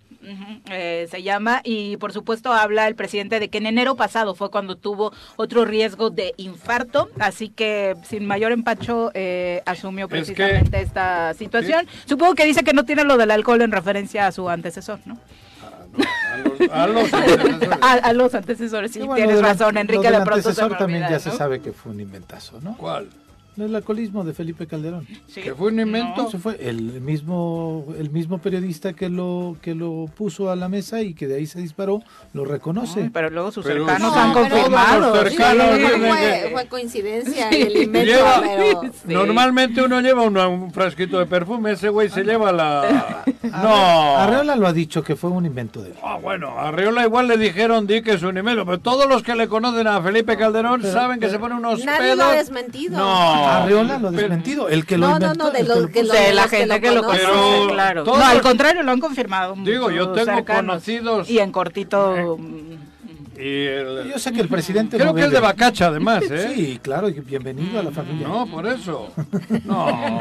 Pero bueno, ahí está la situación eh, del presidente, aunque dice que ahora mismo pues no hay un riesgo latente Lo que pasa eh, que ya tuvo- sobre eh, su continuidad al frente ¿Tiene, de la cuánto- ¿Qué edad presidencia, tiene ¿no? Andrés Manuel? Sí, ya está 70. Tu edad, ¿no? No, Tres 70. años se lleva. A mí me parece muy Cuatro. honesto. El tema de que se haya filtrado este, este, este tema me parece delicado, ¿no? Delicado además- por lo que implica. Sí, claro, porque no además porque son de las-. Por el hecho, Por el ¿no? hecho. del Así es, hackeo, sí. vulnerar Vulnera, la ciberseguridad es- Pero que reconozca que tiene algunas afectaciones, pues todo el mundo las tiene Ah, a no. diferente edad. Si tiene puestos dos Sten, ¿qué crees? Que eso y no dice que toma un cóctel de edad, medicinas todas las noches para evitar estas Es- es enfermedades. Las mismas que tomo yo. que cada mes tiene una Atorvastatina, revisión, atorvasta no dijo cuáles, y mm, pero bueno. 2.700 pesos al mes. Y Ahí es está. orgulloso que se siente Juanjo de que tiene la misma Y enfermedad. yo el sé que presidente. Juanjo Oh. va a cachar. Y ya habla igual que tú, eso sí, voy a cepillar, o sea, ¿qué es eso de voy a cepillar? ¿Quién gente? ha hecho No, el- el, el presidente? presidente? en el audio, qué cosa. Presidente, cabrón, no digas cosas que las digo yo íntimamente, güey. Alejandro Rodríguez nos acompaña en cabina para hablar del 50 aniversario No, del... Víctor No, es Héctor Rojas. Héctor. Digo Ah, Héctor ok. Rojas. Rosas. Héctor Rosas, Héctor Rosas, sí, No, claro. Ah, ok, Alejandro perdón. está- es, el, es el representante legal. Héctor Rosas Sariñana, Héctor Rosas Sariñana. bienvenido, muy buenos días. Héctor, querido. 50 aniversario. Sí, bien. Bueno, primero que nada agradecer a ustedes eh, por esta invitación, Hombre, a- saludar a la audiencia. Ante eh, un evento tan importante. un evento importante, 50 años del Colegio de Ingenieros Civiles del Estado de Morelos. Este, Tuvieron celebración. vamos a tener a celebra, tener- vamos a tener Ah, sí. celebración. Este, eh, 50 años, Bien ¿por qué? grande. ¿Dónde nació? ¿Cómo El, fue? el colegio inició en 1972, se reunieron unos ingenieros que trabajaban en la Secretaría de Asentamientos Humanos y Recursos Hidráulicos, 1971, Ajá. y decidieron agruparse. En este entonces eran ingenieros de la UNAM, del POLI, y, y decidieron, eh, los colegios históricamente de ingenieros civiles en el país, más o menos empezaron a formar entre los años 60, una vez que ya estaba más formada la, la carrera de ingeniería civil. Entonces, este, en, en Morelos, pues no, no fue distante de esta inercia y durante ahora 50 ya... años 50 cumple el, el, el nacional o acá? Nosotros, Ah, como Morelos. en el, El estado de. Morelos, el Ah, estatal. el 50, estatal, 50, ¿eh, 50 cabrón? años, eh, ya Medio siglo. medio siglo, somos 300 agremiados aquí en el estado de Morelos, a lo largo y ancho. pues, ¿Qué significa ser agremiado? Agremiado quiere decir que eres parte eh, de esta asociación civil, porque es como estamos Ajá. conjugados. es, ¿Y de qué eh, sirve? ¿Qué ¿De qué sirve? Bueno, los beneficios que tiene es, sobre todo, es que nosotros eh, brindamos servicio a la sociedad y tratamos de generar políticas públicas respecto a la ingeniería civil para eh, que la infraestructura que todos ocupamos, al abrir la llave, al Sí. transportarnos, sea más eficiente. Desgraciadamente, pues bueno, a veces en el gobierno no encontramos ese eco, como muchas veces, pero no- nosotros al final de Yo cuentas no. espero que sea que no han encontrado eco, porque si lo que vivimos es culpa de ustedes, No, como no. para mentarle la Precisamente- madre. Precisamente lo No, que lo que vivimos Es es, por porque eso. no nos han hecho caso. o sea, claro, eso, nosotros quise- a eso quise llegar. lo que les hemos dicho en reuniones con los presidentes, diputados, etcétera, ya no nos hablen cuando el niño ya está muerto, Claro. porque se ahogó en el pozo. Para ver, para que les diga, sí, es que mira, se ahogó, Se ahogó. porque le tenías que poner una tapa. Háblenos para planear cómo hay que Para poner esa decirles. tapa, para que exacto. Es un ¿Y no ocurre eso? ejemplo muy no ocurre ¿El eso. gobierno del Estado tampoco? No, gobierno del estado tampoco. Pero es una costumbre que data de años atrás. Nunca Los habido- nuevos políticos Ha- ha no habido- entienden bueno, estos no, ha eh, el, el colegio históricamente ha tenido buena inercia con gobierno del estado hasta Dilo, dilo. los gobiernos de, del PAN. Eh, eh, con Graco se tuvo ahí una, algo complicado, muy Ujú. ríspido, No me diga, no te al final. Al final al final de su sexenio pues medio ahí y con este gobierno actual pues finalmente ni, ni para allá ni para acá Ni ríspido ni suave. ni suave ni nada no entonces Vete con Uli. Tienes que ir con Uli. y al final de cuentas nosotros bueno no no nos metemos tanto en el tema política. de política nosotros generamos nuestros documentos nuestras líneas de acción y mandamos las recomendaciones desde este Ajá. grupo de expertos de agremiados porque ¿Y somos por qué eres tú el presidente? ¿Cómo se llega a eso? Ah, ¿Qué? bueno, es, eh, esto se decide mediante una elección en asamblea que se hace cada dos años. De hecho, el- el- em, Son 300, dices. somos 300 Ajá. agremiados De todo el estado. de todo el estado, que son del Instituto Tecnológico de Zacatepec, los que egresan de la Universidad de La Salle Cuernavaca, de la UNINTER, de la UNAM, del POLI, de la UVM, de la Ibero, o sea, son bastante. Ya muy variadito. muy Solo, variado. solo, puede, solo puede ser agremiado ingeniero Si eres civil. ingeniero civil. Ni ingeniero... No, solamente ingeniero civil. No, no, ingeniería civil. Ya obviamente ahí nuestros agremiados tienen diferentes especialidades que son en geotecnia, en hidráulica, en vías terrestres, en administración de la construcción, que últimamente eso nos, nos ha servido, por ejemplo, el caso de lo que acabamos de hacer eh, el anteayer, entregamos la inspección visual de, de los pilares, de, de las causas En la zona sur de que la el zona, derrumbe. exactamente de Cuernavaca. Entonces ahí, por ejemplo, es un grupo de especialistas que en, en conjunto investigamos, analizamos y generamos información mediante una mesa de debate y se da la conclusión de lo que hay. Y la comparten al Y ayuntamiento. la recomendación, sí, de hecho la, la compartimos al ayuntamiento. ¿Ah, sí? ¿Y Sí. qué recomiendan en este caso? Que importa, por supuesto, a la sociedad. Bueno, eh, eh, Que primero... vayamos que- a vivir a Mérida, dice. no, bueno... Ah, no. Sí, una la- siguen viviendo familias. Sobre ese Sí, caso, sobre, un- sobre sobre- los pilares, no, sí, creí sobre los pilares. sobre los pilares. sobre los pilares, sobre los pilares ¿Qué hay que hacer? Los pilares de Cuernavaca, bueno, ahí este el tema de sensibilización a la sociedad, porque no es la primera vez que existe un suceso ahí. Ha habido tres situaciones antes a esta. Lo de las minas. Lo de las minas, la diferencia de esta con las anteriores tres es que ahora la gente está más pegada al- al- a la ladera. Ah, es decir, Entonces- la gente Contrario a lo que debió suceder. Sí, la gente se ha ido pegando a la ladera. más a Sí, la- Pues de hecho ido. la casa estaba justo en la ladera, Sí. ¿no? La pared era yo esto, pensé que ¿no? ya estaban En ahí. el, en el 2003, el 2 de septiembre del 2003, hubo un suceso similar, que, eh, pero ahí no hubo pérdidas humanas porque no estaban tan pegados a la ladera. Entonces lo que hemos encontrado nosotros es que eh, la población se ha acercado más. Entonces debe de haber ahí una franja de seguridad que se les ha recomendado al municipio de, de Cuernavaca que atiendan el tema Es notificando que exactamente donde está la- la- el panteón, ¿no? La- exactamente es- es- ya, ya había muchas denuncias, ¿no? Porque Sí. decían, ha, ha habido casos en que nos han caído Las ataúdes, féretros. ujú. sí. ¿No? O sea, Pero- les pero caían en el patio de la casa, o sea, sí, estaban lo, lo que dice el a- ingeniero es increíble que se vayan acercando más Sí, o sea, a pues estaban- del riesgo que yo y más Es que Pero ahí. con la, Es que con- está con la corrupción por medio, porque si eso ha ido ocurriendo es porque alguien les Se ha permitido. permisos. Lo que está pasando es No, que ingeniero. se, está comiendo el, el- o sea, se está yendo la ladera, Y digamos, se está comiendo el panteón y la gente pues dice, nada, está caminando, entonces me meto más. Ajá, Ese sí. es el componente que hemos visto a través de las imágenes satelitales que datan desde 1982, cuando esto era una mina. Y como este ejemplo, participan también en dictámenes de otro tipo, participaron también en, en la dictaminación del puente Buenavista, Después. si no mal De- recuerdo. sí, eh, ¿no? bueno, el que tenemos pendiente es el del puente de ahí del, del, del Porfirio Díaz, lo que le Ah. sucedió al presidente. Ujú. No Se hemos, cayó. el que se cayó, no hemos entrado porque la fiscalía no nos ha dado el acceso para poder Todavía dictaminar, no. todavía no. Entonces ahí tenemos el asunto pendiente, donde Ujú. pa- pu- participamos también en lo del famosísimo Paso Express, el socavón, eh, que ahí fue también un tema bastante ríspido y complicado. Por el porque- agua. Por el tema político. Claro. Sí, sí, sí. Pero Porque se querían aventar la como bolita técnicos, todos. o sea, nosotros Ujú. como técnicos Ajá. analizamos y mediante métodos científicos comprobamos situaciones que se dan y a veces hay ciertas personalidades que no les agrada. Y en ese caso su dictamen. ¿cuál fue? Pues el dictamen fue que no se cambió un tubo, que se debía haber cambiado. Ahora, Por eso, estos, el tema estos- del agua, el- estos el tubo, trabajos, ¿no? estos trabajos como colegio de ingenieros algunas veces tienen remuneración, pero en muchos de los casos Lo lo, que hacen hace de manera Lo que hace, pero lo que hace el Colegio de Ingenieros Civiles del Estado de Morelos es honorífico. Ah, sí.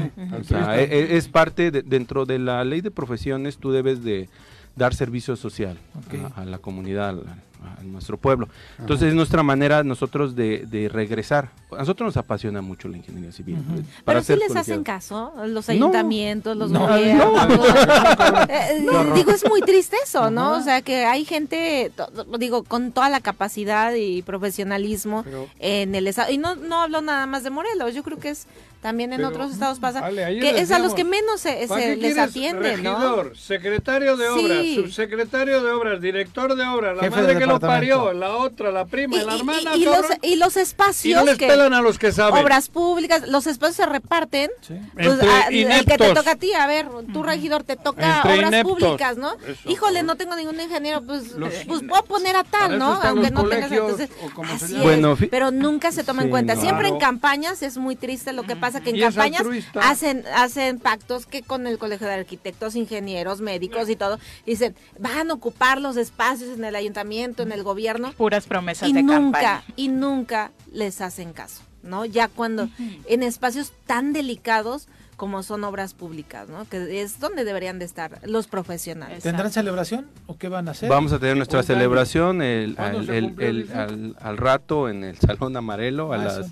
Ah, Amarelo, allá en 4 de la tarde, Vial. sí, en el Par Vial. Sí, este, y pues bueno, más que nada lo que queremos es compartir con la sociedad que, que como colegio, pues en lo que nosotros podamos apoyar, en lo que nos apasiona, que es hacer ingeniería civil, pues estamos aquí de puertas abiertas. ¿no? ¿Y dónde te pueden contactar o cómo está el pedo? Está- estamos-? Yo, por ejemplo, ¿no? Estamos, eh, sí, bueno, perdón que no venga preparado, pero tenemos nuestras redes sociales eh, en, en Facebook, en Twitter, y ahí traemos los contactos. Nuestras oficinas están ahí en Privada Nueva Holanda, aquí en Jardines de Reforma, y ahí también eh, tenemos nuestra, atendemos. Pues ¿no? felicidades. Muchas gracias por En redes, ¿cómo acompañarnos. Eh, como SIC Morelos, Ujú. Mor- SIC Morelos, Ujú. Morelos. Gracias, muy buenos días y muchas felicidades a los 300 agremiados, por supuesto, que Claro, celebran sí. en grande. ¿Mujeres y hombres? ¿O Mujeres y hombres. ¿Es 50-50 o cómo? No, desgraciadamente el Más 10% son mujeres. Sí. El tema de la industria de la construcción, Es, la eh, mujer todavía La mujer está... cuesta, cuesta, ¿no? cuesta mucho.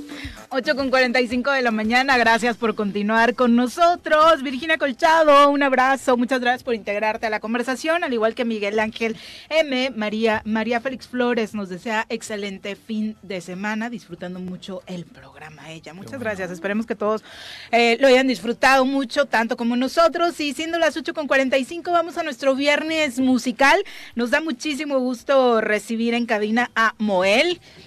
Hola, Hola. ¿cómo están? Buenos días. Gracias Por eso la me encanta venir los viernes, porque conozco tanto talento. Buena música, sí, sí. Sí, muchas gracias por la invitación. Estoy muy contento de estar por acá, eh, pues compartiendo ¿Quién un eres poquito tú, de lo que Moel? soy. Soy Moel, Moel Por es, es un artista independiente de aquí de Morelos que Ah, forma ¿de aquí? parte. Sí, soy de Ah, aquí. ¿De ¿De dónde qué eres? ¿De municipio? qué municipio? Cuernavaca, Cuernavaca. ¿Qué colonia? Eh, el Lomas de Aguatlán. Ah, ¡Eso! Pero sí, eh, ¿perdón? ¿Qué calle? ¿Qué dirección? ya, ya, mucho, mucho. Número de Te tarjeta van a llevar cabrón. fans. sí, sí. Número de la tarjeta. Cuéntanos un poquito de Sí, qué ¿desde género cuándo? ¿Qué género? traes. Moel. Eh, Moel, eh, es género pop urbano, es más como fresco, no es tanto como de perreo intenso, no, no, no, es más como de chill, Perreo ligerito, un, bailecito, baladita. Y pues nada, estoy muy contento. ¿Cuándo También empezaste? Empecé hace como cuánto, como un año y medio. Traes buen productor musical. No, tenemos ¿No? una producción machín, no sé si conozcan a La Vibra Records, Es que es un sello discográfico independiente aquí de Cuernavaca, donde formamos parte de tres proyectos muy importantes dentro de Morelos, como es Belegui, que ya estuvo aquí hace unas cuantas semanas. Eh, Que nos encantó y tuvo muy buena recepción con el público. Claro, es que son unos cracks. De hecho, aquí está el profe, sí, el profe Héctor. ¿cómo estás? hola, Bienvenido. Hoy nos dijo, solo vengo a acompañar con la guitarra, entonces... Él es el profe Él de es la chile, guitarra. está en todas las salsas. el güey. Sí, sí, sí, para todo lo quieren, para todo lo necesitan. Oye, pero está muy padre ver cómo se conjugan diferentes proyectos apoyándose entre sí eh, musicalmente, ¿no? Sí, 100%. La verdad es que eh, además de una co- colegas, compañeros de trabajo, todos somos muy buenos amigos. Familia. Familia, exacto. De hecho, en redes sociales justamente la palabra es la familia, la Vibra Records. Porque si eso somos todos, eh, pues nos conocemos entre todos, hasta cosas que no deberíamos conocernos, ¿Y nos compones? conocemos. ¿Tú compones o...? Sí, ¿Ah, sí, de ¿También? hecho, el día de hoy tenemos un estreno exclusivo. Nuevo en sencillo.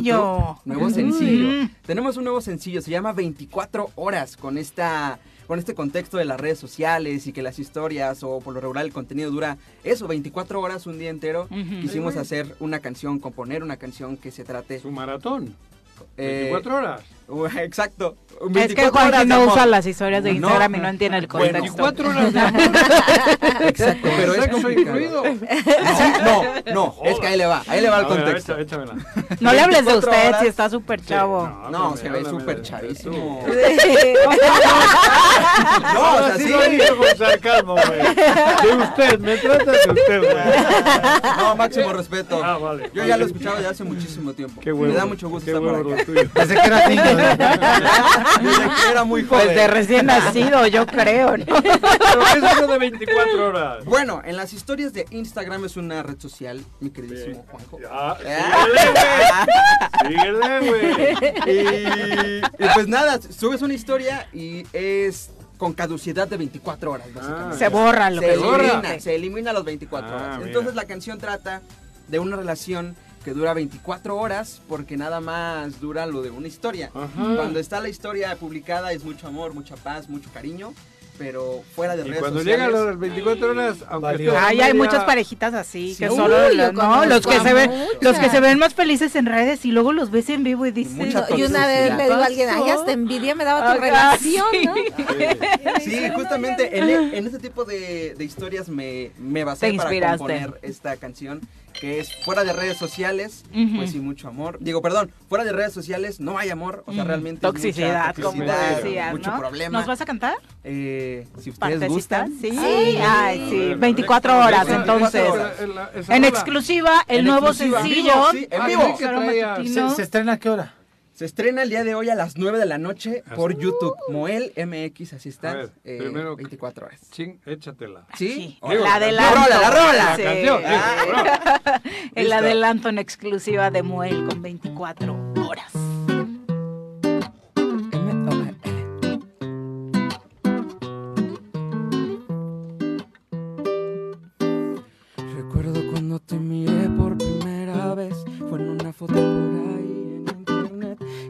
Creer que sería todo al revés? Ahora que estoy junto a ti casi ni me ves, casi ni me ves.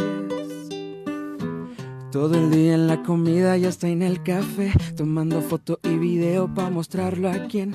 Ni te has dado cuenta que hasta me peiné, hasta que te enseño una historia desde mi ser. Ahí va el coro. 24 horas lo que ve la gente de relación. Luego una foto tuya en Nueva York y yo aquí engañando a mi corazón, a mi corazón. Solo 24 horas de relación. Tema a pedirte atención y de repente me llegue un like y ya ni me menciones en Instagram. Tus seguidores llaman por demás. Solamente quiero yo disfrutar, pero parece que tú nunca estás. Amor de red social 24 horas, lo que ve la gente de relación. Luego una foto tuya en Nueva York y yo aquí engañando a mi corazón, a mi corazón. Solo 24 horas de relación. Amor de red social, amor de red social, amor de red social. M-O-E-L. Con el profe. ¡Bravo! Oye, siento que va a haber mucho proyectado con esta rola. Yo ya estoy viendo que bueno. me la van a Le dedicar. voy a joder. ¿qué- Le voy a joder. Qué bien tocas la guitarra, güey. Buena, buena, buena, buena, buena, buena, buena. Por la de antes, cabrón. Pero, pero ¿sabes qué? La neta es que sí toca bien la guitarra. Ah, chingón, Muy, chingón. Muchas muy gracias, buena. Tienes una gira. Sí. Ya damos la noticia, sí. No, ya la damos. ¿Qué? ¿Quién está embarazada? Eh, pues usted se va a La emocionar gira. muchísimo. Tú La te vas a emocionar gira. muchísimo. ¿Por qué? La Vibra Records acaba de anunciar el pasado lunes, este lunes, ¿qué pasó? Eh, que nos vamos, los tres proyectos, Belegui, Eden y Moel, a Europa. No me digas. Nos vamos de gira a. Irlanda, Inglaterra y España. Se les hizo, porque cuando vino Belegui nos dijo que precisamente ese era el proyecto ya marcado, ¿no? Sí. Para antes de finalizar el año. cruzando dedos. Sí, sí. Sí, cruzando los dedos. Y ya se cumplió, ya es un hecho, ya es una realidad. ¿Ah, sí? Eh, la Vibra Records se va de gira a Europa. Mira. Eh, Cuéntanos dónde van a estar, qué ciudades. Pues eh, vamos a estar en Irlanda, este, en Inglaterra también y parece ser que por la zona Madrid y Barcelona en España. Entonces, Le puedes muy dejar una velita a la reina de parte de Juanji. Eh, claro, con muchísimo gusto. ¡Un sirio! Sí, pero de vamos a estar. Ah, no, yo decía de la de Inglaterra. A las dos. Que en paz goce. Rey- al rey un puro.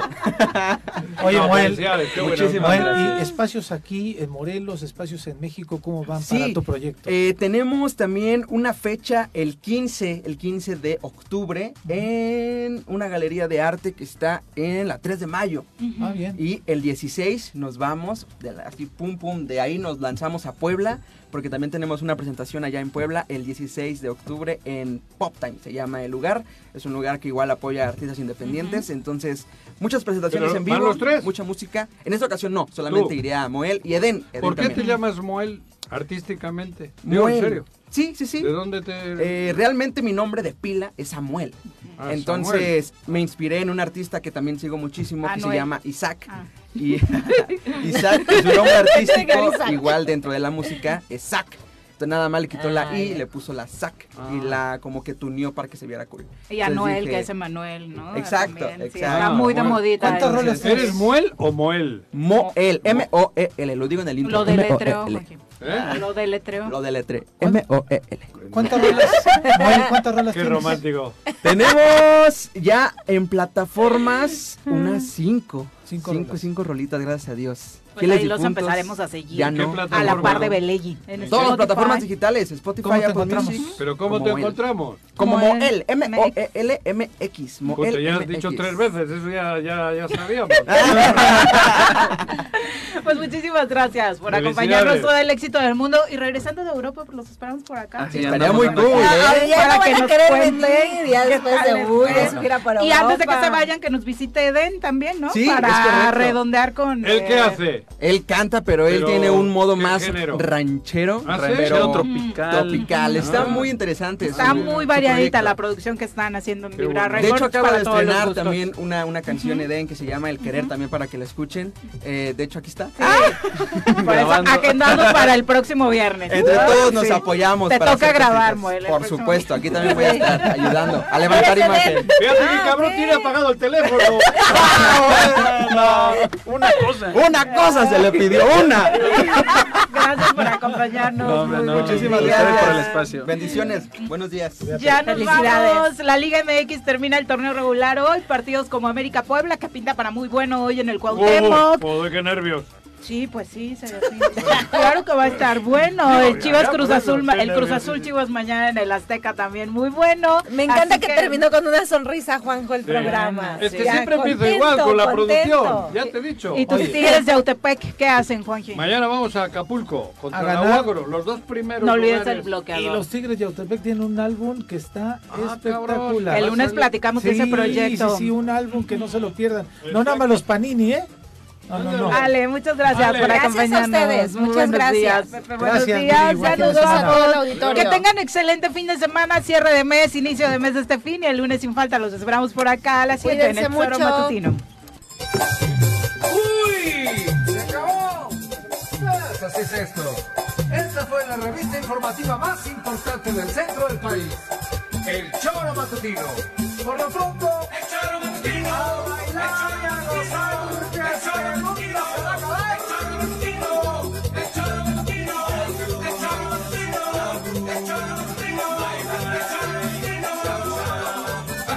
calientito, calientito.